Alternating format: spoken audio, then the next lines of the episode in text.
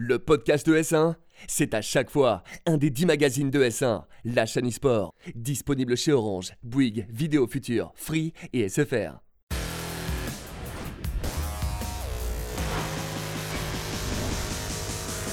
Salut à tous et bienvenue sur ES1, c'est la chaîne e-sport et vous regardez le mag ES1. Pendant une heure, on va faire le tour de toute l'actualité e-sport et gaming et Dieu sait qu'elles sont riches ces actualités en période de rentrée avec Thibaut Bradshaw et Maxime Girassi. Tu vas bien Super. Ah, ça roule, bah, tant mieux pour toi alors. Et vous aussi Euh, écoute, Bah, euh, tout- on, est, on est très bien, on est très bien, c'est la- c'est encore la reprise. L'année dernière, la semaine dernière, tout le monde avait sa veste et là, ça y est, ça, Ça y est. relâche dès la deuxième semaine. Quoi. Très bon pas la relâche. Voilà. euh, c'est pas la- Moi, je passe mon week-end à Berlin, à l'IFA, Bertrand, tu savais? Eh ben, passe un bon week-end. Et bah voilà. Ah, tu, Mais vas, bien. tu vas découvrir euh, plein de nouveautés. Tu vas croiser Pentaro ou pas? Je vais pas croiser Pentaro, il va venir avec moi, mais monsieur a pris des vacances aux États-Unis. Voilà. D'accord. Donc, en Donc, tout je suis cas, tout tu, seul. euh, tu nous prépares des reportages, Des sur reportages. l'IFA, le grand salon high-tech européen. Donc, c'est ce week-end à Berlin. Deux invités pour nous accompagner euh, tout au long de cette émission. À gauche de l'écran, on vous présente Aydin Sarmadi. Je l'ai bien présenté- euh, prononcé. ouais. Euh, Aydin, comme son nom l'indique, est brésilien. non, Aydin, tu as dirigé pendant 4 ans le département e-sport et gaming de Webedia au Brésil. Et donc, tu es un expert du jeu vidéo et de l'e-sport au Brésil. C'est vrai que c'est un, un terrain de jeu dont on parle beaucoup et tu vas nous en dire plus sur euh, cette grande terre d'e-sport, pourtant encore méconnue par, euh, par les Français que nous sommes. Avec plaisir. Voilà, tu vas nous raconter tout ça. On va faire un petit focus sur euh, l'e-sport au Brésil avec Aydin, notre invité. Et puis à ses côtés, vous l'avez reconnu, c'est Felkane. Comment ça va Théo? Ça va très bien. Euh, Joueur pro de Hearthstone, tu portes les couleurs de Solari. tu as déjà à 23 ans un beau parcours dans l'e-sport. Tu as fait combien de, combien de teams? Ah, j'ai fait Melty du coup, Millennium, Arma et maintenant Solari. Et tu vas nous parler de ton euh, premier grand titre euh, mondial puisque tu as remporté le Master Tour de Séoul cet été. Euh, vraiment GG. Merci. Et on parle de Hearthstone du coup dans cette émission. Voici tout de suite le sommaire du mag ES1. On démarrera comme chaque semaine avec toute l'actu e-sport de Thibaut Bradshaw. Il sera notamment question des finales LEC. Et puis tiens, puisqu'on parle de Berlin, il y a aussi un Major et Vitality a organisé un déplacement pour aller euh, soutenir son équipe de CSGO. Euh, des FPS toujours, mais sur euh, Call of Duty, la ligue n'est pas lancée, qu'elle est déjà dans la tourmente. On fera le point sur euh, le lancement prochain de cette euh, ligue avec les franchises sur Call of Duty. Et puis, euh, transition toute trouvée avec le French Monster qui, qui, a fait les grandes heures de Call of Duty en France. Gotaga qui a signé un partenariat avec Adidas. Et ça, c'est joli. On vous le disait, Hearthstone avec notre invité Felkane. On verra où en est le jeu et on essaiera d'expliquer pourquoi les Français sont si bons en ce moment sur Hearthstone. On partira ensuite au Brésil avec euh, Aydin. Euh, il sera question là aussi de FPS. C'est une grande terre de FPS avec euh, CS, avec Rainbow. Et puis on verra un petit peu comment se développe le jeu vidéo et l'e-sport au Brésil, où 20 millions de personnes suivent régulièrement l'e-sport. C'est le troisième pays au monde en termes d'audience pour l'e-sport. En fin d'émission, toute l'actu gaming avec euh, les dernières infos du Nintendo Direct. C'était cette semaine, il y a eu beaucoup, beaucoup d'infos. Euh, Uplay plus le service par abonnement euh, d'Ubisoft qui est dispo. On parlera également euh, à propos d'Ubisoft du nouveau jeu du créateur d'Assassin's Creed, Patrice Desilets. Ça s'appelle Ancestor. Et puis, la nouveauté de la semaine, c'est NBA 2K20, NBA 2K20. 2K20, ça y est, il est euh, dispo et on l'a essayé. Bienvenue donc, le mag ES1 sur ES1, la chaîne e-sport. On commence tout de suite avec l'instant e-sport de Thibaut Bradshaw. Et après les LCS aux États-Unis, place au final des LEC en Europe. Ouais, exactement. Place à la fin des playoffs et ça a commencé avec un match, une sorte de finale avant l'heure. C'était G2 contre Fnatic, les deux équipes les plus titrées euh, d'Europe. Fnatic, c'est 7 titres de champion d'Europe. et G2, c'est 5 titres de champion d'Europe et champion en titre. Et là, ce match, il permettait de savoir quelle équipe entre les deux allait attendre bien au chaud sa finale dimanche à Athènes, justement pour peut-être potentiellement avoir un nouveau titre et champion de LEC. Et c'est G2 qui s'est imposé dans cette rencontre. Euh, une rencontre qui a eu vraiment un scénario incroyable parce que Fnatic a commencé à mener 2-0, c'est-à-dire qu'ils étaient vraiment extrêmement bien. Il leur manquait plus qu'une partie. La troisième partie, la tenaient. Et ils ont craqué à la fin de cette troisième partie. À partir du moment où ils ont craqué, ils ne sont plus jamais revenus dans la game. Et G2 s'est imposé 3 à 2, un véritable reverse sweep, comme on dit euh, euh, dans, le, dans le milieu. Et G2 qui ira directement en finale à Athènes. Fnatic devra affronter Schalke Nunfir, donc euh, l'équipe du club de foot de Schalke évidemment, euh, le samedi à Athènes pour peut-être potentiellement retrouver G2 une nouvelle fois en grande finale et euh, obtenir ou pas ce titre de champion d'Europe. Mais c'est pas joué. Gros- Schalke est très très chaud. Gros week-end e-sport. Gros, en gros week-end e-sport. Felkane, est-ce que tu, tu suis euh, League of Legends? Je suis de loin, vu que je suis chez Solari, j'ai pas trop le choix, mais j'ai jamais vraiment joué au pas trop jeu. le choix, donc, On est obligé, on est obligé de regarder les games. Non, mais ça en parle un peu partout, donc de loin, disons. Ouais, ouais. TFT peut-être euh, plus J'ai toujours pas touché au jeu, mais pareil, vu que ça en parle pas mal aux locaux, euh, je connais un peu. Tu vois la LFL en tout cas. Oui. La LFL, tu regardes du coup. Oui, parce que Solari est en LFL, on le rappelle que vous pouvez suivre Solari en LFL. Exactement.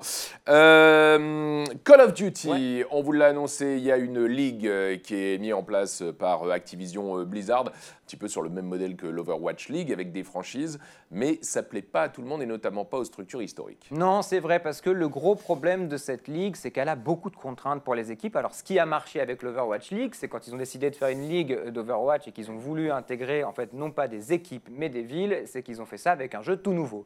Qui qu'il y avait évidemment des grandes structures qui étaient engagées sur le jeu, comme Envious, comme Optic. C'était un petit peu moins gênant de leur demander de s'appeler euh, Dallas ou Houston. Sauf que Code, le problème, c'est que c'est 10 ans d'histoire, c'est 10 ans de jeu, et c'est ces équipes-là qui ont fait vivre le jeu encore jusqu'à aujourd'hui. Et c'est des FaZe, c'est des Optic Gaming, plus récemment, c'est des Undirective, qui sont des grandes, grandes, grandes structures américaines. Et là, on apprend par le biais du, boss hein, de Undirective Nightshot qu'ils n'iront pas euh, dans la ligue, ils ne s'investiront pas dans cette nouvelle ligue. Voilà, le boss d'Undirective, il a l'air quand même très peiné parce que forcément Call of Duty, c'est son essence, c'est son âme, même s'ils sont aussi présents maintenant sur plein d'autres jeux, ça reste quand même quelque chose de très important pour lui. Et il explique dans cette vidéo qu'ils ne peuvent pas y aller parce que non seulement c'est trop cher, 25 millions le prix d'entrée, et que ça mettrait en péril vraiment potentiellement toute l'économie de la structure. Donc voilà les sacrifices aujourd'hui que Mais doivent faire. ça, veut dire qu'ils vont être obligés d'arrêter euh, leur équipe sur euh, Call of. Duty et que les joueurs vont euh, certainement bouger dans une autre structure. dans une structure probablement engagée dans la ligue. Mais effectivement, c'est ça la conséquence. Donc il était très très gêné de ça. Et c'est pas le seul, parce qu'on le disait, il y a FaZe aussi. Optic ne sera pas présent. Optic, c'était vraiment le porte-étendard de la scène code. On sait que Call of Duty, c'est un jeu qui fonctionne encore majoritairement aux États-Unis. Ça a un peu plus de mal en Europe. Donc là, c'est vraiment quelque chose de très dangereux pour la Ligue, mais ils ont l'air aussi confiants. On va voir justement un tweet, parce qu'il y a des équipes qui ont déjà été révélées. Alors on voit différentes villes qui sont engagées dans cette compétition. Il y a Paris, il y a la licence de Paris Eternal. Ça peut aussi être quelque chose qui va être créé. C'est une ligue franchisée, on vous le rappelle, hein, donc ça va être vraiment quelque chose qui va ressembler à l'Overwatch League. Donc il y a beaucoup d'incertitudes encore. Est-ce que le jeu aura suffisamment d'audience? Est-ce que le jeu aura suffisamment de rayonnement? Surtout, est-ce qu'il aura suffisamment de rayonnement sans les grands noms qui faisaient que les gens voulaient regarder et supporter une équipe Ça, on verra, mais c'est un peu compliqué. Je rappelle qu'à la différence d'Overwatch, euh, comme tu le disais, Overwatch est une nouvelle licence, et surtout que Call of Duty, il y en a des, des jeux qui sortent tous les ans. Donc en fait, au final, la licence, elle a une dizaine d'années, euh, comme tu, comme tu peux le dire, mais au final, c'est vrai que. Mais les équipes le jeu sort tous restaient les ans. foncièrement les mêmes. Oui, oui, c'est-à-dire mais le que- jeu, ça, veut dire que le jeu, ben, tous les ans, c'est plus le même. Ah, en plus de ça, bon, déjà. On attend de voir l'équipe de Paris On attend de voir l'équipe de qui Paris. pourrait rallumer la flamme de Call of Duty en France. Quoi. C'est exactement ça, exactement ça. Mais peut-être que finalement on se trompe tous et que ça va quand même fon- fonctionner parce que c'est vrai que le système de Call of Duty l'année dernière était un peu bizarre. Il y avait ce qu'on appelait les événements World, World League, c'était des événements un peu comme des LAN, donc c'était très intéressant. Mais il y avait aussi euh, la World League qui durait six mois où toutes les équipes se rejoignaient euh, aux États-Unis. Là, ça sera quand même beaucoup plus structuré avec un, une horaire qui sera fixe. Donc peut-être que ça peut justement relancer ça. On verra. En tout cas, bon, on est un peu peiné de ne pas voir ces grands noms et ces grandes marques dans la ligue, surtout pour les supporters et les fans de code. Aydin, est-ce que Call of Duty c'est big au Brésil? Parce qu'on sait que c'est un jeu console essentiellement, et, euh, et tu nous, nous en parleras tout à l'heure, mais c'est pas vraiment un marché de la console, le Brésil. Ouais, non, Call of, Call of Duty, c'est pas une très très grosse audience au Brésil parce que malheureusement les Brésiliens n'ont pas les moyens d'acheter euh, des consoles dernière génération et derniers jeux. Ouais, c'est pour ça que Euh. les, les jeux qui, qui marchent sont essentiellement des jeux PC, on, le- on le verra. Ouais, des jeux mobiles aussi. On le verra Ouais. tout à l'heure. Et euh, le jeu mobile qui explose euh, au Brésil comme dans, euh, comme dans beaucoup de, de pays. Je rappelle juste un truc parce que c'est vrai qu'on l'oublie souvent, mais c'est Activision Blizzard, donc en fait ça, se- ça s'unifie aussi avec Overwatch. Parce qu'Activision. euh, C'est vrai qu'on l'oublie que c'est Activision Blizzard. Ah non, non, on l'a dit. Je- non, mais, non, mais parce que les gens l'oublient globalement, donc je le redis. Euh, on parle maintenant de euh, CSGO euh, avec euh, Neo, le boss de Vitality, qui a euh, Ah, une histoire incroyable. Ah ouais, une il a- histoire il- incroyable, je vous le raconte Il s'est fait plaisir. Voilà, et il nous a fait plaisir. C'est parti Ouais. d'un petit tweet, voilà, sur Twitter, on va le voir dans, dans pas longtemps. Réponse sérieuse uniquement, si Team Vitality met un quart à disposition au départ de Paris mercredi soir pour aller voir le major de CSGO à Berlin, qui est sûr de venir. Voilà, un truc comme ça, bon, 2000 euh, GM. Évidemment, engouement incroyable, tous les supporters se sont lancés. Ce qui démarrait un petit peu comme une, voilà, une petite euh, prise d'information et c'est finalement avéré véritable parce qu'il a euh, lancé ce premier bus et il a mis les premières places, alors pas en vente, parce qu'en gros, c'était pas en vente, c'était gratuit, mais il fallait quand même dépenser 10 euros pour sécuriser sa place et les, les supporters qui faisaient le déplacement étaient remboursés. Il a commencé avec 50 places disponibles, un bus de 50, 20 secondes. Voilà, il n'y avait plus rien en 20 secondes, tout simplement. Donc il a eu sa réponse. Effectivement, euh, il y avait beaucoup de gens intéressés. Il a réussi, vu l'engouement, à avoir un bus plus grand, à passer à 80 places.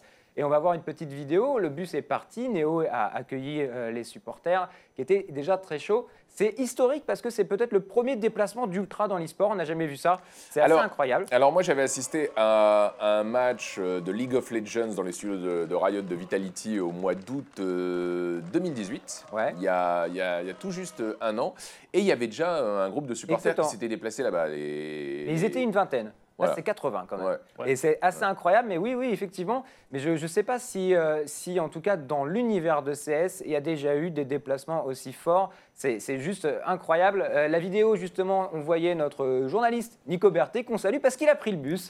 Ce qui veut dire aussi que pour vous, pour ES1, on vous montrera toutes les images des inside. Il y avait plein de gens dans le bus. Il y avait, il y avait Roby aussi, hein, une Voilà. grande figure de, de Vitality. Et en tout cas, c'est vraiment super comme initiative. Et même si on n'est pas à. Berlin, on va, euh, on va supporter Vitality dans ce Major, euh, le quart de finale. euh, les Kazakhs. Voilà. Tout à fait, Et ouais. on espère que ça ira plus loin. Euh, on enchaîne avec euh, Gotaga. On ouais. revient à Call of Duty et on reste dans l'écosystème Vitality. Voilà, une petite news comme ça, un petit peu euh, écosystème euh, people, on va dire, mais en tout cas une belle annonce parce qu'on a appris euh, l'annonce du partenariat entre Gotaga et euh, Vitality. Ça arrive quelques semaines après l'annonce du partenariat entre Ninja et qu'est-ce que Adidas. Vitality, Adidas, pardon. On avait appris Adidas qui avait signé Ninja aussi. C'était le premier streamer pro à être en tout cas, signé avec cet équipementier-là. Maintenant, il, est, ça, il y a Gotaga qui le rejoint. Euh, un très beau trailer tourné sur, le, voilà, sur les, grandes tendances, de la persévérance. Il explique un petit peu son parcours et c'est les valeurs en tout cas qu'il va mettre en, en place. On ne sait pas exactement comment ça va s'activer. Euh, J'imagine, bon, il va porter des vêtements, mais bon, il y aura peut-être d'autres contenus qui va être fait euh, autour de ça. Mais en tout cas, c'est super cool de voir euh, vraiment un équipementier sportif aussi rayonnant s'investir de plus en plus dans l'e-sport. On, on a vraiment l'impression qu'ils ont envie d'y C'est aller. classe et la vidéo est super La bien vidéo est super. Donc on, voilà, peut-être que Adidas maintenant fera d'autres choses dans l'e-sport. Pourquoi pas une compète, pourquoi pas d'autres choses. GG à Gotaga qui C'est a réussi en plus à placer ses autres partenaires dans la vidéo. Ouais, hein. Il y a du Red Bull, il y a du Scuff. très, très euh, fort.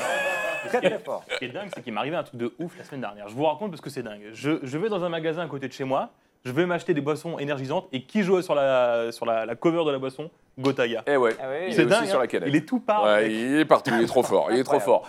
Le French Monster. Euh, on passe tout de suite au débat de la semaine. Hearthstone, on en est où? Et on en parle avec Théo Dumont-Felkane, le joueur de Solari, euh, qu'on peut considérer euh, actuellement comme le meilleur joueur français de Hearthstone? Ça me fait plaisir que tu le dises, donc on va dire oui.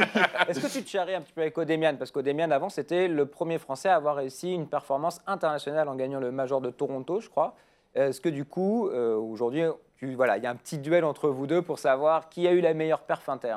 Ouah, pas vraiment. Il, est, il était vraiment heureux pour moi. Donc, Ouais. euh, c'est- Vous êtes dans la même équipe Ouais, on est dans la même équipe, on s'entend vraiment très bien. Donc non, il était juste très content que moi aussi j'ai j'ai ma grosse perf. quoi. Alors pour celles et ceux qui ne sont pas familiers au circuit euh, d'Hearthstone, qui n'est pas euh, toujours euh, évident à suivre, hein, euh, c'est quoi ce, ce Master Tour de, de Séoul que tu as remporté cet été alors? Ils ont un peu bouleversé la façon dont ça fonctionnait jusque-là. Avant, on avait des qualifs compliqués, etc. Là, ils ont un peu simplifié ça. Tu as trois grands tournois dans l'année. Donc, il y en a eu un à Las Vegas en juin. Il y avait du coup Séoul en août. Et il y aura Bucarest en octobre. Et du coup, c'est euh, c'est les grands champions sur l'année. D'accord. Et tu te qualifies comment Excuse-moi. euh, Tu as des phases de qualification pendant deux mois en ligne, donc ce qu'on appelle une Open Cup. C'est du vendredi au dimanche. Et du coup, ouais, tu as 300 joueurs qui, qui bataillent en général. Et après, tu dois gagner ton ticket en faisant top 2 de ces tournois-là. Et tu te déplaces par la suite au, au gros tournoi. Alors ça, c'est Master Tour, mais est-ce qu'il existe aussi encore un autre circuit pour ceux qui Il y a un autre circuit qui concerne moins, parce que c'est plus des, de l'élite, on va dire. Hmm. Tu as 16 joueurs dans chaque région, Europe, Asie et NA. Et du coup, tous ces joueurs-là, tous les week-ends, vont s'affronter, etc. Et à l'issue de ces, de ces compétitions, tu as deux joueurs par région qui sortent et qui se retrouveront à la BlizzCon pour les championnats du monde. Ouais, ce qu'on appelle la, la Coupe du Monde, mais c'est c'est un peu bizarre comme, euh, comme appellation parce que c'est pas vraiment ouvert à tout le monde en fait. C'est ça, c'est- ça a fait un peu débat dans la communauté parce que les gens étaient un mi-figue, mi-raisin. en mode, Ok, c'est des joueurs très bons, on est content de les voir, mais c'est pas ouvert à tous. Un, un peu frustré que ça s'appelle les championnats du monde. Euh, comment tu, euh, tu estimes l'évolution de, de l'audience euh, d'Hear- d'Hearthstone?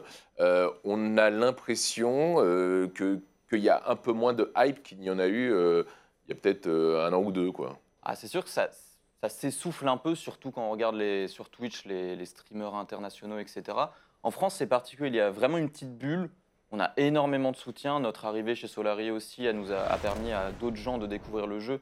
Et vraiment, ça marche plutôt bien pour nous. Mais c'est vrai qu'à l'international, il y a un gros streamer, typiquement Dog, qui jouait beaucoup, très très populaire, qui, a basculé sur TFT. Donc ouais, c'est compliqué vraiment à cerner. Et c'est là aussi où je pense que, euh, après tu me diras évidemment ton, avis, moi d'un point de vue extérieur, j'ai l'impression qu'il y a un petit peu de, de- de- de- Voilà, Blizzard stagne aussi dans sa manière de produire les compétitions, ce qui ne favorise pas l'audience. C'est-à-dire que par exemple, quand euh, tous les Solaris se déplacent sur un événement, il y a vraiment un engouement qui se fait de toute la communauté Solari, de tous les fans d'Hearthstone français, sauf que tu ne peux pas voir la game des joueurs que tu veux voir. C'est-à-dire qu'il y a une scène streamée sur environ combien de personnes sur un Grandmaster? 300, 300 peut-être personnes, ouais. 300 per- personnes. Donc ils vont streamer qu'un match. Et tout le reste, tu ne les vois pas. C'est-à-dire que pour vous dire, euh, sur Solari, il faut un Google Doc euh, partagé avec tous les viewers. Et c'est comme ça qu'on arrive à savoir bah, si Oliège a réussi euh, son match, si tu as réussi ton match. quoi. C'est-à-dire, à la ça différence de Fortnite par exemple, vous n'avez pas le droit de streamer vos games. C'est interdit. non, Et ça, c'est assez dramatique pour Ouais, le. C'est- le cas aussi dans le versus, hein, typiquement, quand tu vas regarder des matchs, euh, les matchs. Si tu vas regarder tous les matchs de l'Evo, tu ne peux pas. Tu peux pas Ouais. regarder tous les matchs. Mais bon, après, euh, là, c'est quand même un jeu un peu différent du Versus. C'est-à-dire que, par exemple, Solari a envoyé 5 joueurs. Ouais. Et et il y a aussi tout ce suivi-là qui aurait pu permettre. euh, parce que techniquement, c'était possible. Et je pense que ce que toi, par exemple, beaucoup de gens vous ont dit mais comment est-ce qu'on voit vos matchs? Comment est-ce qu'on fait pour les regarder? Ou pourquoi vous n'êtes pas streamé ou quoi que ce soit? Les gens sont habitués maintenant, donc il y en a toujours qui se, qui se Mhm. questionnent. Mais maintenant, les gens savent comment ça fonctionne, mais ça reste une frustration. En effet, bah, ils veulent voir nos matchs, et des fois, bah, c'est peut-être des joueurs connus à l'international, mais eux, ça leur parle pas vraiment. Et oui, c'est un peu frustrant pour le public français. Alors, ce qui est incroyable, c'est que cette finale que tu as remportée à Séoul, tu l'as remportée contre un autre joueur français, Zim de Helios euh, Gaming. Et on peut signaler d'ailleurs qu'il y avait euh, euh, quatre Français dans le top 8, euh, dont notre pote Unid. C'est incroyable. Est-ce que c'est un accident ou est-ce que ça illustre le niveau de la France, qui est euh, une des nations majeures sur Hearthstone Je pense que ça confirme le fait que la France fait partie des meilleurs pays, ouais. Il y avait à Las Vegas, il y avait deux joueurs francophones déjà qui avaient fait euh, top 8, donc euh, là c'est vrai que c'est assez exceptionnel, je pense pas que ça se reproduira. Faudra confirmer à Bucarest, mais euh, ça montre qu'on a notre place. Ouais, et puis majoritairement, je crois que je me demande si la France n'est pas une des nations les plus représentées dans ce genre d'événement, parce que beaucoup, beaucoup de joueurs français arrivent à se qualifier dans ces Open Cup pour faire ce déplacement. Donc ça, ça fait vraiment de la France un, vrai vivier euh, d'Hearthstone. Maintenant, c'est super de, pouvoir avoir vu euh, justement Felken remporter ce titre, qui euh, peut-être te permettra de devenir Grand Master, qu'on te retrouvera peut-être dans la ligue, et tu pourras probablement disputer les Worlds l'année prochaine. C'est ça un peu où tu en es à ce moment-là? En théorie, normalement, je devrais faire partie des Grand Masters. On va voir si le format change encore. Bizarre, c'est ça. Chaque année, essaye de trouver un format, mais qui n'est jamais parfait. Moi, j'espère que ça va rester du coup, vu que j'en ferai partie. et, et auquel cas, tu intégrerais la Ligue pour la BlizzCon de cette année ou euh, pour le circuit de l'année prochaine? Ça serait le circuit l'année prochaine, ça serait plutôt 2020. ouais. D'accord, ok. Et euh, le fait d'avoir performé, du coup, alors tu disais, parce qu'on parlait un petit peu au début de l'émission, tu disais que c'était la première fois que tu performais vraiment comme ça hein, internationalement. Est-ce que c'est un changement de méta dans le jeu? Qu'est-ce qui- s'est passé pour que toi, aujourd'hui, tu puisses performer comme ça euh, dans, dans cette compétition? Je pense qu'il y a deux facteurs. On avait organisé un tournoi quelques semaines avant Mmh. avec Solari. Et il y avait des joueurs internationaux, les, les plus grands joueurs d'Europe qui étaient venus. Et j'en avais battu quelques-uns. Je pense que ça a fait un déclic en me disant, bah, ok, ils sont peut-être meilleurs que moi, mais il y a ce facteur aléatoire qui, bah, pour le coup, peut m'aider et me permettre de, battre des joueurs vraiment bons. Et il y a aussi ce côté spécialiste. Donc le format aussi de la compétition lui-même a changé. Là où avant, on devait ramener quatre decks, on n'en avait en ramené qu'un. Et je suis aussi streamer. Je me considère plus d'ailleurs comme un streamer qu'un joueur pro. Et du coup, devoir maîtriser un seul deck plutôt que quatre, c'est sûr que ça va m'avantager par rapport à des joueurs pros qui vont s'entraîner vraiment euh, tous les jours, euh, 10-15 heures. Quoi. Aïdine, euh, toi qui as passé euh, 4 ans à la tête du département euh, e-sport et gaming de Webedia au, au Brésil, euh, tu parlais des jeux mobiles, des jeux Ouais. gratuits. C'est euh, le cas de, de Hearthstone, même si c'est pas tout à fait gratuit. Euh, Est-ce que ça fait partie des, des jeux qui, euh, qui fonctionnent bien au C'est- C'est Brésil? une des plus grandes audiences au Brésil. Le, ce qui, hélas, il n'y a pas tellement d'investissement de, Blizzard dans le scénario compétitif au Brésil. Donc il y a la Copa América, mais ils investissent très peu. Et il y a une communauté de joueurs brésiliens de Hearthstone qui, qui sont dans l'attente d'avoir plus de compétition. Euh, nous, on a fait quelques actions avec des marques, des marques non endémiques qui sont entrées euh, avec nous pour relancer Hearthstone. Donc c'était très cool. En tout la cas, les audiences sont bonnes en streaming. Les audiences sont excellentes. Ah ouais, Les ouais. audiences sont excellentes. Et toi, tu vois des, des joueurs brésiliens justement sur le circuit un petit peu tu... Il y a un joueur brésilien qui fait partie des grandes masters, mais du coup euh, Amérique, qui s'appelle Reis. Donc euh, on sait que c'est pareil une, une grosse grosse communauté. L'année dernière, fallait se déplacer un peu partout dans le monde, et c'est le souci qu'ils ont, c'est que les équipes n'ont pas forcément beaucoup d'argent, et du coup peuvent pas se permettre d'envoyer des joueurs à l'autre bout du monde. quoi. Ouais, clairement, on parlera hein, dans la deuxième partie de l'émission euh, du, euh, de l'e-sport au Brésil euh, avec, avec. Euh, comment, quelle est la suite de, de la saison pour toi compétitivement maintenant? Et du coup, il y a Bucarest qui aura lieu le 20 octobre, Ouais. il me semble. Et derrière, ouais, je vais être en attente, voir si je ferai partie de cette fameuse ligue. Mais c'est vrai que c'est- ça va être un peu la off-season pour nous, du coup, vu qu'il n'y a plus de qualification non plus. Donc on attend encore les annonces de Blizzard, voir ce qu'ils vont faire pour 2020, parce qu'on reste un peu dans le flou. ah oui, T'attends ça pour euh, la BlizzCon? Ouais, normalement, même avant, peut-être dans- d'ici 2-3 semaines, on devrait avoir plus d'informations. Et en termes de, de prochaine extension euh, Prochaine extension qui devrait être annoncée à la BlizzCon. Alors, j'ai j'ai une petite question quand même, parce qu'il y a un point qu'il faudrait aborder, c'est quand même l'arrivée de, de TFT qui a un peu commencé à chambouler euh, euh, le monde du streaming Hearthstone, parce que beaucoup de joueurs de, joueurs, de joueurs de cartes se sont mis sur ce jeu. C'était le cas d'un des plus gros streamers, euh, Dog, qui est passé justement sur, euh, sur TFT. Arma a pratiquement pris un virage pratiquement que TFT. Est-ce que vous, avec Solari, vous êtes encore sur Hearthstone, vous faites un peu de TFT de temps en temps, mais est-ce que vous commencez vraiment à regarder cette, euh, ce virage, vous aussi, pour pouvoir vous y positionner et peut-être faire un petit peu moins d'Hearthstone ou lâcher Hearthstone, ou au contraire, Hearthstone, vous voulez vraiment être, le bastion euh, français, et pourquoi pas européen, de la télé Hearthstone Je pense vraiment qu'on a cette chance d'avoir énormément de gens qui nous suivent pour du Hearthstone, qui seraient déjà déçus qu'on fasse du TFT. Donc pour l'instant, on n'en discute pas. On verra si les, si les audiences deviennent vraiment mauvaises, ce qui n'est pas actuellement le cas. On y réfléchira, mais c'est plus euh, la TV LOL actuellement sur, euh, chez Solari qui joue à, TFT. Vraiment, on a envie de se concentrer sur Hearthstone. Et euh, clairement, les, gens nous le rendent bien, donc on est content. Si, on doit faire un petit retour en arrière, est-ce que tu étais surpris justement de voir tout l'engouement que vous avez eu lorsque vous avez annoncé votre arrivée chez, chez Solari? C'était assez incroyable. Vous avez réussi à non seulement amener une audience que vous aviez déjà, mais en créer une nouvelle. Est-ce que tu t'attendais à ça? Je crois que vous avez atteint le nombre de subs record en l'espace d'une soirée. Vous avez déjà eu un sub goal ou un truc comme ça? Ouais, on avait à la fin du premier mois, je crois qu'on était à plus de 7500 subs, ce qui, était, ce qui C'est- était assez fou pour le coup. Et non, vraiment, on s'y attendait pas. On était bah, 4000 subs, ça serait assez incroyable. Notre plus haut sub goal, c'était 4000. On a dû en créer au fur et à mesure parce qu'on n'en avait plus. Mais non, clairement, c'est, je pense qu'on a sous-estimé l'impact qu'avait Solari et euh, l'engouement que ça pouvait générer, même sur des joueurs qui connaissaient pas forcément Hearthstone et qui s'y sont intéressés grâce à ça. Parce qu'aujourd'hui, votre télé euh, Hearthstone fait presque plus de vues que la télé LOL, si je dis pas de bêtises, non? Ça se vaut. Ça dépend du streamer, mais en moyenne, euh, mois, ouais. Alors Thi- Thibaut parlait de TFT, mais moi je vais te parler d'un autre jeu où il y a une scène compétitive, euh, mine de rien, sur un jeu de cartes, c'est c'est, Magic. Est-ce que tu, tu suis un petit peu cette scène? Est-ce que toi, typiquement, ça pourrait te donner envie de, de switcher? Est-ce qu'il y a trop de joueurs sur Hearthstone? Est-ce que c'est le moment de, de bifurquer sur Magic alors qu'il y a quand même des cash prizes Ou pas du tout? Euh, ça dépend. On a des joueurs typiquement, Odemian, dont il Ouais. faut parler, joue euh, pas mal à Magic. Il a même fait des, des grands prix, enfin des grands prix non, il a fait des pro tours, etc. Il a Mhm. essayé. Mais personnellement, vu que j'ai cette opportunité-là de faire partie des GM, je pense que c'est pas du tout le moment. Je vais Ouais. essayer vraiment de me concentrer sur Hearthstone, essayer de mettre au niveau par rapport aux meilleurs joueurs mondiaux, parce que j'en suis loin, donc je vais devoir travailler pour, et clairement rester focus là-dessus. Felkane est notre- invité, le joueur Hearthstone de Solari, qui a euh, remporté donc euh, ce Master Tour de, Séoul. Tu le disais, hein, il y a des joueurs qui euh, n'apparaissent que dans les compétitions. Il y a des joueurs qui sont comme toi, des streamers aussi. Est-ce que c'est aussi un risque de dévoiler son, jeu, le fait de, streamer? Et est-ce que justement, toi, tu vas aller mater les streams des, joueurs pros qui, qui streament également? Le côté donner des informations impacte pas tant que ça, non, mais c'est plus euh, essayer de perfectionner la façon dont on joue. Certains joueurs, bah, justement des joueurs pros, ont des, petites astuces par rapport à certains match-ups, etc. Et du coup, les regarder, ça peut me faire progresser. Ok, très bien. Tu restes avec nous pour euh, la suite de l'émission.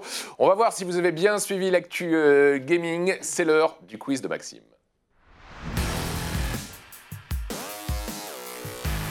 L'actualité gaming euh, dans le quiz de Maxime. Euh, Aidin, toi j'imagine que tu suis l'actualité gaming. Bien sûr, Hein, c'est un sûr. peu ton, euh, ton job.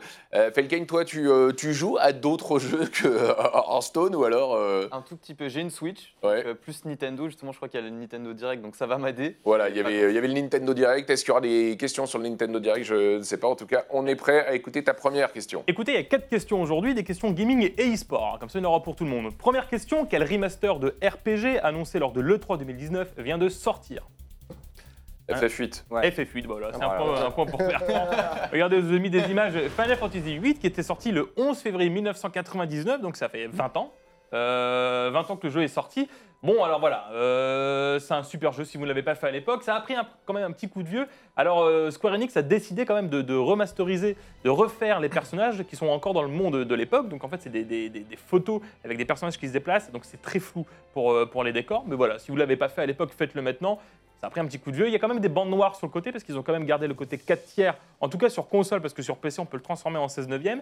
Et ils ont rajouté un truc très agréable qui s'appelle le mode x3. En fait, on peut passer le jeu en mode x3, voilà, ça veut dire en 3 fois plus vite que le jeu original, mais la musique n'est pas en x3, donc du coup on peut faire vraiment le jeu beaucoup plus rapidement. C'est mieux. Quand même mieux euh, il y a des options. pas accélérée. Il y a des options aussi qui sont activables avec euh, ATB max, limite break infini, les HP toujours au maximum si jamais vous voulez aller encore plus vite. Toi Thibaut, tu l'avais fait FF8 Ouais, C'était mon C'est un préféré. ouais, c'est ce C'était que mon préféré.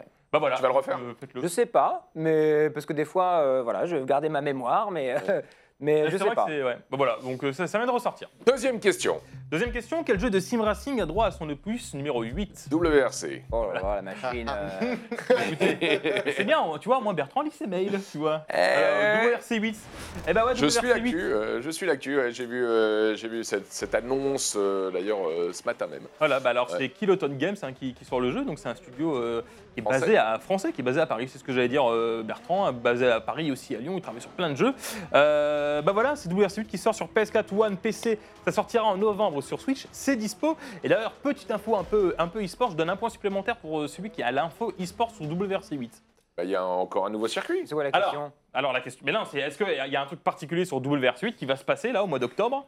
Euh, C'est une info e-sport. Donc est-ce que vous avez cette info ou pas du tout? Non. Et Donc t'as pas lu tout le mail, Bertrand? Non, mais j'ai pas Ah lu bah mon mail, moi j'ai vu ça sur Twitter. Un championnat Ah, voilà. européen? Ouais. Alors en fait, figurez-vous que la compétition, alors là justement on pourra se poser la question sur, euh, sur l'e-sport, la compétition sur WRC7 est encore en cours et la finale de la compétition WRC7 se fera sur WRC8. Ah, c'est improbable. bizarre ça. Très bizarre, et ben voilà, ça se fera sur De WRC8. Pour un joueur de Fortnite, c'est totalement classique. Bah voilà. euh, euh, donc ce sera les 9 finalistes qui vont s'affronter durant la finale e-sport début octobre. Ce sera au rallye de Grande-Bretagne, au enfin, Pays de Galles. Donc voilà, euh, et il y aura une, une voiture à gagner. Si jamais vous voulez vous lancer dans la- sur la scène e-sport, Sim Racing, En tout cas, c'est un jeu qui a, qui a bien fait le, le pont euh, de- depuis quelques années entre sport et e-sport. WRC8, qui est donc euh, dispo sur euh, toutes les plateformes en attendant son arrivée sur Switch un petit peu plus tard. Troisième question, Maxime. Troisième question, de quel emblématique joueur de football français vient-on de découvrir les statistiques de ses cartes FUT? Zidane. Ah, Ah bah écoute, je la donne à Oui, Écoute, t'as raison. Un point pour Théo. Un point pour Théo, mais alors... Et alors, ça donne quoi les stats euh, Alors les stats, donc du coup on a pour l'instant à d'annoncer, on a trois cartes FUT qui sont annoncées, euh, différents moments de sa carrière, Bordeaux, Real et euh, Juventus de Turin. Alors est-ce que vous avez à peu près les- une idée des stats? À votre avis c'est laquelle la meilleure période? Ouais, je, dis- 98. Je dirais peut-être la période réelle quand même. hein. Ouais, quand même. Alors, Qu'a- bah, qu'a- écoute, qu'a- de- du coup, sur la 2000, période- 2003. quoi. Ouais, la période Real 2000-2003, effectivement, il rejoint la capitale en l'été 2001, mais toi t'es chaud hein. Euh, il a un 94, ce qui est quand même une très bonne note euh, sur FUT. Ensuite, on a un 96 Ils ont le droit de monter les buts de la Ligue des Champions. D'ailleurs, on voit qu'ils ont les, Ouais, qu'ils on- ont les droits. Et voilà, ils ont un 96 9600 sur la période de Juventus de Turin, donc 96-98, et un 91 euh, bah, pendant son épa- sa période bordelaise. Voilà, donc c'est des- plutôt des bonnes notes pour, pour, euh, Voilà. pour Zidane qui arrive enfin du coup dans FIFA, parce que ça fait quand C'est même cool. des années qu'on l'attend. on, on- on reconnaît les périodes euh, aux notes qui changent et, et aux cheveux aussi. hein. Ouais, aux cheveux. Aux cheveux, effectivement. Alors, je le rappelle, FIFA, ça sort le. Alors, sortie officielle, c'est le 27 septembre. Si vous avez l'IA Access, bon, vous pouvez jouer un petit peu plus tôt, etc. En tout cas, c'est vraiment un événement, l'arrivée de. Zizou Ouais. euh, dans, euh, dans FIFA, dans les légendes de FIFA. On l'attendait depuis euh, des années. Dernière question. Dernière question quel club de football historique français se lance dans l'e-sport? Thibaut, tu peux pas répondre. Il a vu la réponse. Alors, un club historique euh, de Ligue 1, c'est bien en Ligue 1, hein, je dis oui, pas de bêtises. Un club de Ligue 1 euh, qui, euh, qui se lance dans l'e-sport. Ils ont annoncé se lancer sur FIFA et Rocket League. Et ouais, Giroud a joué là-bas. Olivier de son prénom. Comment? Montpellier Montpellier. et Bravo. voilà, bravo, bravo Théo. Le MHSC qui se lance du coup dans l'e-sport pour la saison 2019-2020 avec la structure française, avec, avec la structure BGNews ESC. Et alors ils vont se lancer sur FIFA, je le disais, avec Enzo Robert et Moussa Diakité, donc sur Xbox One et PS4. Et ils vont également se lancer sur Rocket League avec euh, les joueurs euh, qui ont remporté l'Occitanie Sport 2019. Donc du coup, bah voilà, on, se fait, se plutôt bien. hein. Ils partageaient les mêmes couleurs naturelles avec BG News. C'est les mêmes Eh couleurs ouais, de logo de base. Quoi. Bleu et, bleu et orange. Génial. Eh ben, euh, GGTO, ça fait deux partout alors. Attends, je dis juste le nom des joueurs sur Rocket League. hein. donc il y a Mehdi Louis, Antonin Austin et Hugo Da- de Carvalho. Voilà, des D'ailleurs, joueurs français. Tu as d'ailleurs euh, l'équipe, euh, les anciens du PSG eSport qui ont euh, changé de structure. euh, L'équipe euh, Rocket League qui, euh, Chosette, Ferra et les autres qui sont restés ensemble et qui ont trouvé une nouvelle structure à l'étranger. Et on leur souhaite bonne chance pour leur, la suite de la carrière. C'est terminé pour cette première partie du Mag ES1. On revient dans un instant avec nos invités. On parlera notamment de l'e-sport au Brésil grâce à Aidin qui a dirigé les activités e-sport et gaming de Webedia à Rio et Sao Paulo pendant 4 ans. On va apprendre beaucoup de choses sur cette grande terre d'e-sport. Et puis on suivra euh, toute l'actu euh, gaming de la semaine avec notamment les annonces principales du Nintendo Direct. À tout de suite sur la chaîne e-sport.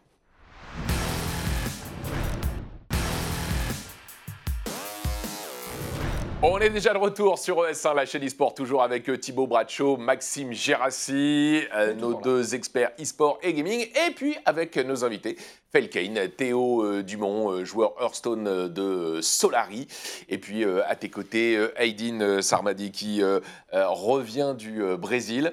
Euh, T'es français, mais tu as, dirigé euh, l'activité e-sport et gaming de, de Webedia, le groupe dont ES1 euh, fait partie, euh, qui, est, qui est bien installé euh, au, au Brésil.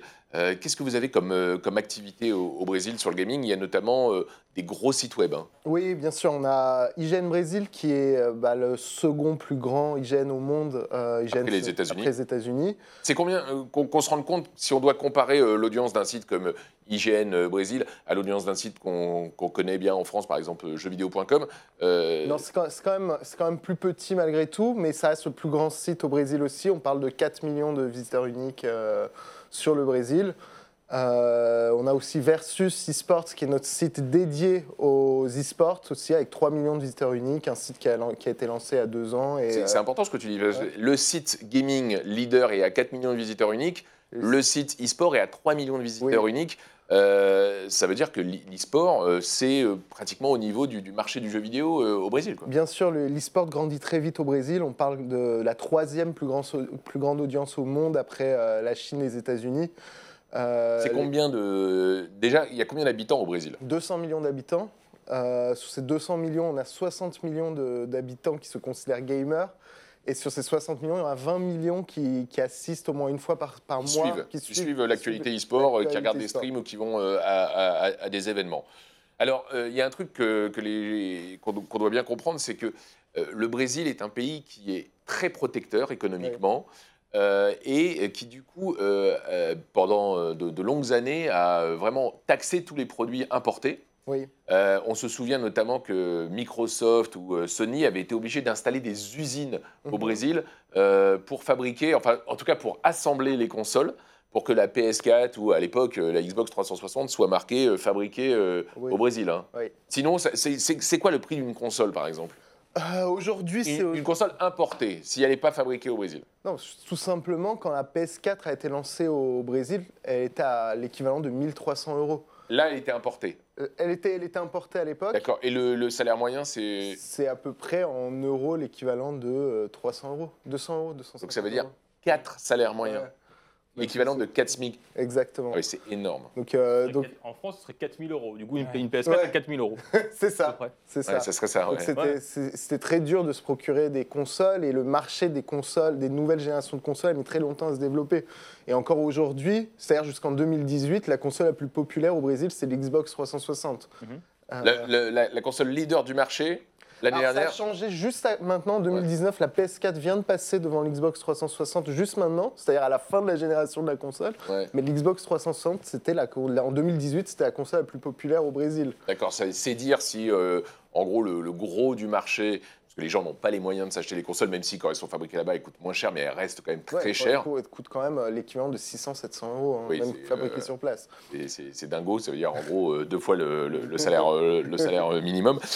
Donc le, le jeu se développe surtout sur PC Oui. et sur, sur mobile. C'est quoi les jeux qui font le marché de, de l'e-sport et du gaming au Brésil? Bah, en ce moment, ce qui, ce qui cartonne beaucoup au Brésil, c'est Free Fire. Donc, c'était lancé à deux ans par Garena. Euh, le, jeu, le jeu est, est léger, il est simple à installer n'importe quel euh, portable. Ça, c'est un jeu mobile. C'est un jeu mobile. Euh, bah, la finale de la Pro League cette année a fait 800 000 euh, visualisa- Viewers. viewers simultanés Ouais. Sur. euh, pour la 800 finale de la- 000 simultanés pour la finale de. Free Fire, qui est un jeu. euh, On ne connaît pas. que- que des- Non, alors il est dispo, moi je l'ai- installé, mais c'est vrai que c'est pas un jeu qui est, qui est connu e-sportivement, c'est dingue. Et puis il y a quand même des jeux euh, comme CSGO, euh, CS, il y a une grande histoire Oui, avec, oui, il y a euh, une vraie- avec le, le- culture. Déjà, il y a les, les principaux représentants qui sont les Made in Brazil, les MIBR, hein, qui étaient une équipe brésilienne qui jouait chez euh, Luminosity, qui sont partis chez SK, qui ont gagné un major et qui sont revenus pour porter les couleurs euh, du Brésil. Ils sont tout en jaune euh, et vert. Et il y a beaucoup d'équipes aussi qui montent. Il y a une équipe euh, Furia, qui est une équipe très très forte aussi, euh, qui était présent au, au major cette année et qui représente aussi voilà, le, le nouveau vent de, de la scène CS euh, du Brésil. il y a Neymar qui suit Neymar extrêmement qui le. passe son temps à poster des encouragements euh, pour Furia, justement, quand ils essayaient de se qualifier au Major, il les suivait, même IBR. On le voit beaucoup avec Fallen ou avec Colzera quand il peut aller les voir. Donc il y a vraiment beaucoup de suivi de la part des, des stars. Et aussi, il y a des ambassadeurs qui sont incroyables. Fallen est un ambassadeur incroyable parce que de souvenirs, de mémoire, il a créé, je crois, une école de gamers, une école gaming, un site internet, toute une espèce d'accompagnement parce qu'il a une vraie volonté de développer l'e-sport au Brésil, et de développer Counter-Strike et d'aider justement les joueurs à pouvoir jouer dans de bonnes conditions. Parce que lui-même, en interview, se décrit comme privilégié et comme chanceux d'avoir pu euh, faire ce qu'il a fait et d'avoir eu les moyens de le faire. Et pour eux, c'était une obligation de partir dans une structure américaine ou de partir en Europe pour pouvoir le faire. Et maintenant, ils veulent revenir au Brésil pour développer tout ça. Donc oui, il y a beaucoup de, il y a une vraie réalité, ils en ont conscience, c'est une grosse scène. Il y a des grosses stars hein, sur, euh, sur CS au, au- au Brésil. C'est peut-être aussi parce que euh, le Brésil est une euh, vraie terre de, de FPS euh, que euh, Ubisoft euh, a une attention toute particulière euh, sur le développement de Rainbow Six au Brésil. Oui, bien sûr, Ubisoft au Brésil a beaucoup investi sur euh, Rainbow Six. Ils ont, ils ont lancé leur propre euh, compétition. Ils payent les clubs, ils payent les joueurs et ils ont fait en sorte de, de- de développer un scénario autour du jeu très très très fort. Ce qui fait que la plus grande audience au monde de Rainbow Six est au Brésil aujourd'hui et euh, que beaucoup d'événements euh, se passent au Brésil autour du jeu. Et maintenant, ils investissent aussi dans la Ligue 2, ils investissent dans le circuit féminin de Rainbow Six. Donc, euh, Ubisoft fait un super, super travail au Brésil. euh, Ouais, moi, j'ai eu la chance euh, d'assister au Major. Euh, C'était à Rio, dans, euh, dans le, le stade olympique, en novembre euh, dernier. Et c'est vrai que quand les joueurs brésiliens jouent, il y a, il y a une ferveur absolument incroyable. Le public est extrêmement chaud. L'avantage aussi, c'est que les, on va dire que les clubs e-sport aussi ont joué le jeu parce que FaZe a recruté une équipe de joueurs totalement brésiliens et Evil Genius, si je ne me dis pas de bêtises, c'est aussi une équipe brésilienne sur Rainbow. Ce qui aide aussi au développement euh, du- du- de la compétition locale et au rayonnement de la scène euh, e-sport parce que c'est des, des structures qui sont mondialement euh, connues et qui vont peut-être donner des bonnes conditions aux joueurs pour pouvoir évoluer et que- exprimer leur talent. Donc ça, c'est une chance aussi euh, incroyable. Alors, Cool. j'aimerais qu'on parle aussi euh, de League of Legends et notamment d'un truc assez incroyable. On va voir des, des images que vous avez organisées euh, euh, au Brésil euh, l'hiver dernier. C'est une télé-réalité. Parle-nous de, parle-nous de ce concept parce que c'est, on, on- on en voit des images. C'est euh, euh, League of Legends cross euh, le loft. hein. Ouais, c'est ça, Ouais. c'est à peu près ça. Donc euh, l'année dernière, on, a, on, a- on avait ce projet, c'est un projet qu'on rêvait de faire, de faire sentir au public brésilien qu'est-ce que c'est que d'être un, joueur amateur et comment, comment grandir autour de ça. Donc on a lancé le projet ULT, Ultimate Legend Training. Et, euh, et en gros, organisé une télé-réalité. On a sélectionné euh, 20 joueurs amateurs, Diamant 1 de League Et of joueuses. Legends. Et joueuses, bien sûr. Euh, donc dans, dans Donc la- il fallait avoir le, le niveau euh, diamant, Diamant 1, 1. ils pouvaient s'inscrire. Quasiment tous les joueurs Diamant 1 se sont inscrits en fait. Et on leur a fait passer des entretiens pour savoir s'ils avaient les conditions pour rester 4 semaines dans une maison, euh, à vivre en communauté avec euh, 19, enfin à 20 dans une maison. Et, euh, et donc dans cette maison, pendant 4 semaines, ils étaient, par, ils étaient entraînés par des coachs euh, et des pro players. euh, en deux équipes de, de 10. Donc on voyait au jour le jour euh, qu'est-ce que c'était leur vie, les entraînements, etc. Et, et en fait, au bout de. En fait, toutes les semaines, il y avait des éliminations. Et à la fin, il restait que 10 joueurs. Et pour ces 10 joueurs, on a organisé une finale présentielle, 5 contre 5, euh, dans, un, dans un stade au Brésil, euh, avec, euh, avec une transmission qui, est- qui a atteint plus de 50 000 viewers uniques. Et un énorme public qui, qui regardait ce, ce- ce projet. Et les cinq gagnants ont été euh, recrutés par les deux meilleures équipes de League of Legends au Brésil. Ils ont commencé leur carrière d'e-sport. Ils sont passés d'amateurs à joueurs pro à travers de, à travers de la télé-réalité. Et, euh, et donc, ils ont été recrutés par, euh, par l'équipe par l'équipe Pain Gaming, euh, qui est une des, des- des plus grandes équipes, et INTZ aussi. Et aujourd'hui, ils sont en train de, de jouer en, en- le CBLOL, qui est le circuit brésilien de League of Legends. Ils sont en Ligue Et- 1, ils ont des followers, ils ont, ils sont- ils ont- Et alors, ils c'était ont des diff- c'était sponsors. diffusé sur Twitch? Ça a été diffusé Ouais. sur Twitch Et à la télé- télévision. Et à la télévision, du coup aussi. La télé a fait des reportages autour du, Et du pas n'importe quelle télé, puisque c'est Globo, qui est l'énorme télé qui est l'équivalent de, de- de TF1 donc, euh, au Brésil. Il y a même Neymar, je crois, qui avait fait un tweet Oui. euh, pour. euh, Et pour- C'est un, un tweet spontané de Neymar euh, parce qu'il était en train de regarder et qu'il était, euh, qu'il trouvait ça génial. Et, euh, C'est, euh, Faut qu'on fasse ça, Bertrand. c'est- vraiment génial. Il faut qu'on fasse ça. Ah non, c'est, c'est- Tu sais si le programme continue, si Oui, euh, cette émission va être euh, alors je sais pas si, renouvelée en fait, je sais pas si je peux le dire. Mais, euh, Bah, Tu sais pas si ouais, tu mais peux on, le est dire. en train- on est en train d'avancer sur le projet, on va dire. Bon. On imagine que ça va se faire en tout cas. Bon, on, on- on le souhaite en tout cas. On vous tiendra au courant. euh, voilà. Tu parlais de League of Legends, là aussi, hein, c'est un des jeux forcément. Sûr. ça coche les cases, gratuit et PC, donc c'est Ouais, un jeu qui se développe bien. au qui se Brésil bien au, au Brésil. Et puis Just Dance également, Oui. puisqu'il y a eu la, la Coupe du Monde de Just Dance cette année au Brésil. Donc oui, on a eu l'opportunité d'or- d'organiser la finale de la Coupe du Monde de Just Dance au Brésil et euh, c'est vraiment sympa de, faire, de, faire connaître ce jeu, mais au milieu du Brésil, euh, avec ses décors, ses plages. euh, Alors, le Brésil, politiquement, est dans la tourmente depuis quelques mois, avec l'arrivée d'un nouveau président qui change beaucoup de règles du jeu. Est-ce que tu penses que ça va avoir un impact sur le développement de l'e-sport et notamment euh, sur euh, instaurer peut-être une certaine frilosité euh, des équipes étrangères on, le voit avec, avec CS, on le voit avec Ubisoft. Est-ce que tu penses que ça peut freiner ce, ce développement de, de l'e-sport ou pas? Je ne pense pas, parce que le- l'e-sport, c'est quand même euh, quelque chose qui se développe très bien au Brésil. Euh, le président, historiquement, ne croyait, pas au- ne croyait pas aux jeux vidéo, mais il vient de- d'essayer de, lever les taxes autour des jeux vidéo. Donc, c'est quelque part euh, quelque chose de bien pour le, pour le Brésil et pour le jeu vidéo. Donc, euh, on est en train de regarder ce qui se passe, mais pour le moment, Alors- les investissements continuent au Brésil autour du jeu vidéo parce que c'est la troisième plus grosse audience au monde et que tout le monde a envie de. À l'inverse, j'avais un une autre question qui, euh, qui va permettre de- peut-être de voir l'inverse. Est-ce que euh, vous pensez que des, des services comme euh, Google Stadia, c'est ça le nom? Stadia, euh, qui va totalement euh, faire en sorte qu'on va pouvoir jouer euh, via Internet sans avoir de console, ça peut répondre à cette problématique euh, de l'achat à 1300 euros d'une PS4. Ça, ça peut être une sorte de révolution. Non, ça, ça peut être génial. Ça veut dire qu'on va avoir des gens qui vont pouvoir jouer compétitivement sans avoir besoin d'avoir des super PC. Euh, je pense que ça peut tout changer. Ça- ça- moi, moi, je crois vraiment aux jeux en streaming euh, pour des pays comme le Brésil. euh, Ça, ça peut vraiment être Et génial. alors, autre question, je reviens vite fait sur l'e-sport. Comment est perçu l'e-sport en France depuis le Brésil? Euh, Ou est-ce que les gens regardent ou pas du tout? Parce que nous, c'est vrai Mm. qu'on parle du Brésil souvent. Est-ce qu'au Brésil, on parle de, de l'e-sport en France? Non, les, les Brésiliens, ils ont tendance à non, regarder. euh, je, je- je non, les, les audiences brésiliennes ne regardent que quand il y a des joueurs brésiliens, c'est-à-dire que tu peux ne plus du tout avoir d'audience sur CSGO s'il n'y a pas de joueurs euh, brésiliens qui participent. Donc ils sont très très axés autour de Très leur... très chauvin. Ouais, Très, très très très, chauvin. chauvin, tout- très très autour de leurs propres joueurs et de leur. euh, Je peux vous dire que le nombre de fois qu'on a battu MIBR récemment sur CSGO, à mon avis, ils l'ont regardé. Je ne vais pas mentir, ça, ils l'ont On reste avec euh, Aydin et avec Théo pour la dernière partie de l'émission. On passe à l'after gaming de Maxime.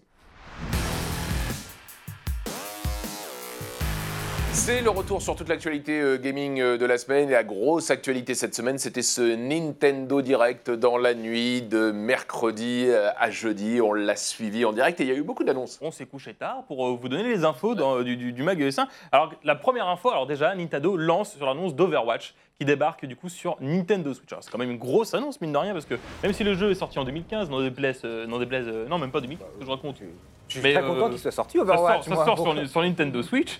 Euh, bah voilà, c'est plutôt une bonne nouvelle, ça commence là-dessus. Euh, Felken, toi, qu'est-ce que t'en penses du coup? Parce que mine de rien, c'est quand même un jeu Blizzard. Et tu as une Switch. Et tu as une Switch.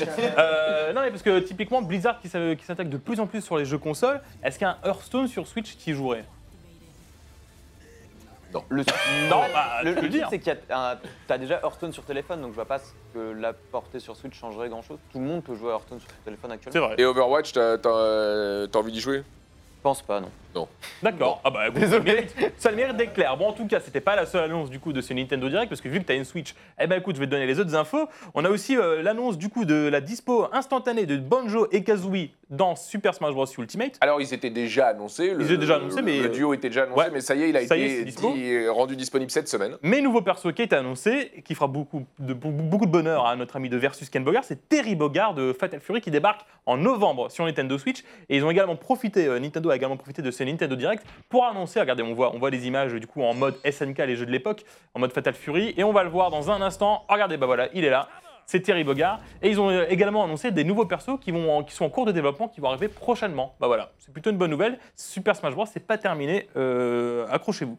Un autre de, jeu. de Nintendo et, et du Brésil, Ouais. Nintendo n'est pas présent au Brésil. Non, ils sont partis en 2015. euh, très très difficile. Voilà, donc euh, on ne peut pas. Japonais, brésilien. Voilà, on ne peut pas se procurer euh, la Switch sauf en version apportée. quoi. Oui, voilà. Bah c'est Mais dramatique. ils, commen- ils commencent à lan- ils commencent à lancer des. Ils, ils reviennent au Brésil à travers l'online, etc.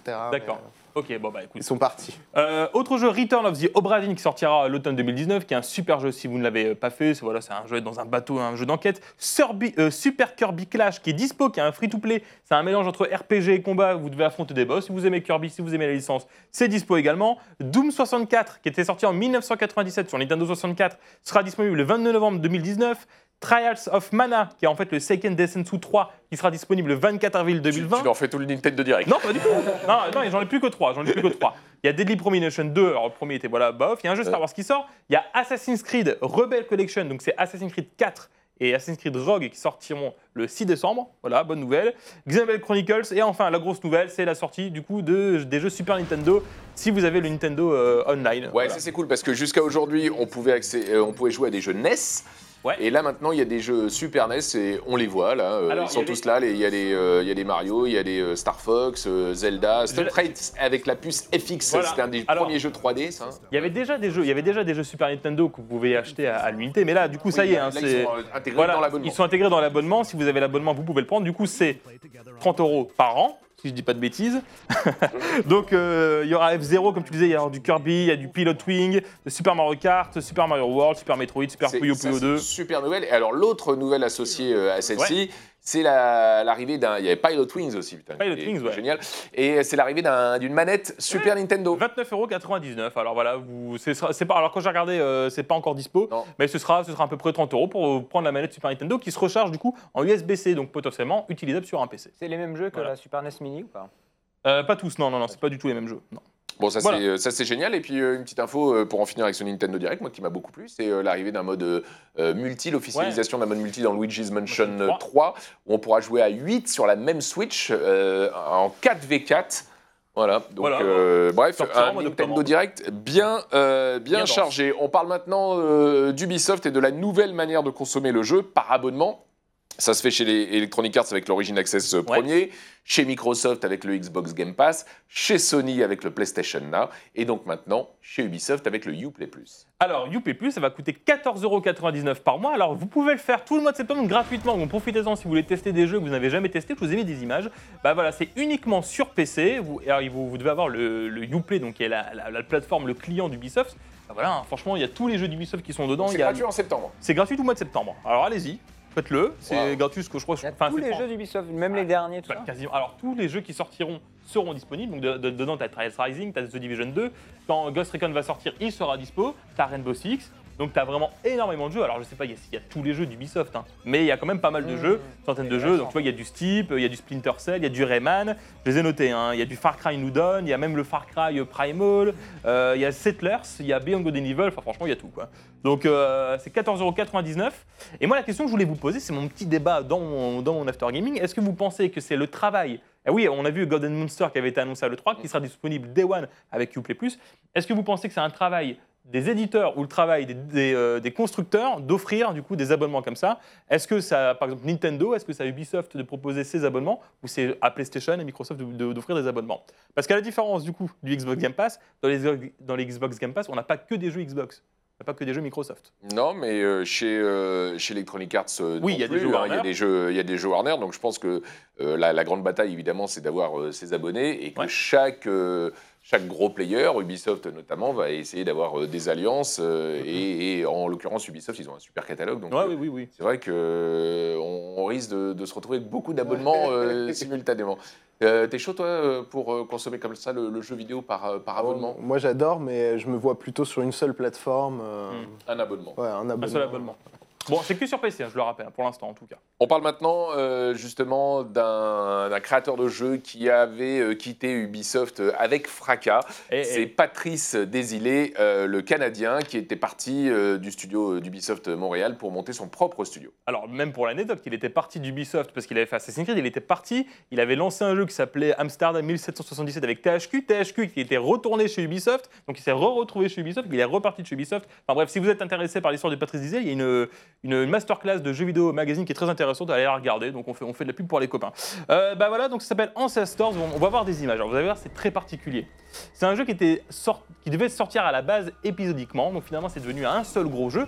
Et en fait, vous incarnez des primates. Donc vous êtes, euh, vous êtes un jeune primate, c'était il y a 10 millions d'années, et vous êtes au cœur du berceau de l'humanité, c'est en Afrique. Donc voilà, vous êtes dans une, dans une jungle, vous devez euh, éviter de vous faire attraper, comme on l'a vu, par des espèces de lions, là, comme dans l'âge de glace.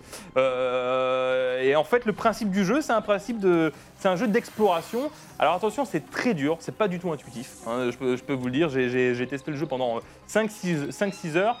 C'est très compliqué, euh, vous mourrez très facilement, c'est très punitif. Alors quand je vous dis ça comme ça, vous allez me dire mais pourquoi tu, pourquoi tu me parles de ce jeu-là? Eh ben euh, parce qu'en fait c'est très sympa parce qu'en fait au final vous devez faire des, des- des connexions neuronales en fait, vous devez euh, retrouver la évoluer euh, Évoluer l'espèce en fait, vous de Ouais. faire évoluer l'espèce. Alors attention, ça va pas jusqu'à l'homme, hein, parce que vous n'avez même pas la découverte du feu dans le jeu, mais c'est très intéressant parce que vous devez explorer seul, euh, pas sans, sans enfants, puis après avec vos enfants. T'es tout puis après, un vous- singe? T'es tout le temps un singe. T'es tout le temps un singe. Puis après, vous, vous devez faire évoluer votre clan. Vous pouvez décider d'éliminer votre clan et, arriver 15 ans plus tard. Et en fait, c'est vos enfants qui ont vos connaissances. Enfin, vraiment, c'est vraiment un jeu surtout la connaissance. C'est un concept très original, c'est très nouveau. C'est très bizarre. Euh, ça prend du temps à se lancer. C'est pas très beau non plus. Mais voilà, c'est sympa. Non, mais euh, moi, je. Tu nous l'as bien L'idée, vendu. On a grave envie. hein. Non, Pas très beau.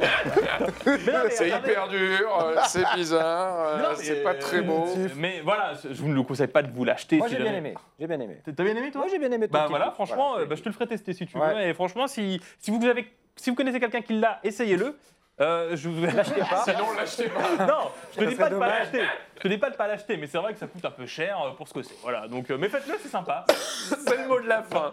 On termine avec NBA 2K20. Ça aussi, c'est un jeu e-sport. D'ailleurs, c'est euh, énorme hein, ce qu'a fait la, la NBA euh, avec la NBA 2, 2K League euh, qui se jouera cette année. Donc sur ce nouveau jeu, ça y est, il est dispo. Et comme tous les ans, bah, euh, c'est super beau. Bah c'est super beau. Regardez, je vous ai mis les images. euh, Encore une fois, euh, bah, c'est un, c'est un beau jeu, c'est un NBA 2K. Alors faut, alors la difficulté de NBA 2K, alors de mon avis, moi qui ne suis pas joueur de basket ni joueur de sport tout court, vous le voyez avec mon corps, euh, c'est très compliqué si vous si vous ne connaissez pas le basket. Toi Thibaut qui, un- Bah, je suis pas un grand fan de basket. Tu Après, connais les règles, oui, un peu, ouais. Bah non, non, mais le jeu est super. hein. Franchement, en plus, j'ai regardé, il y a pas mal de nouvelles euh, options qu'ils ont créées. Ils ont fait un peu une refonte du mode euh, My Team, hein, l'équivalent du mode FUT euh, pour euh, NBA. Donc c'est aussi ça qui va être intéressant de voir comment ça va être joué euh, en e-sport là-dessus. Donc euh, et puis après, pour tous les kiffeurs de basket, ce jeu, c'est c'est- c'est- voilà, c'est le Et la musique quoi. est toujours Oui, bah oui. énorme dans le jeu. Et on rappelle que la NBA 2K League se joue à 5 contre 5. C'est-à-dire que les joueurs ne contrôlent que un personnage.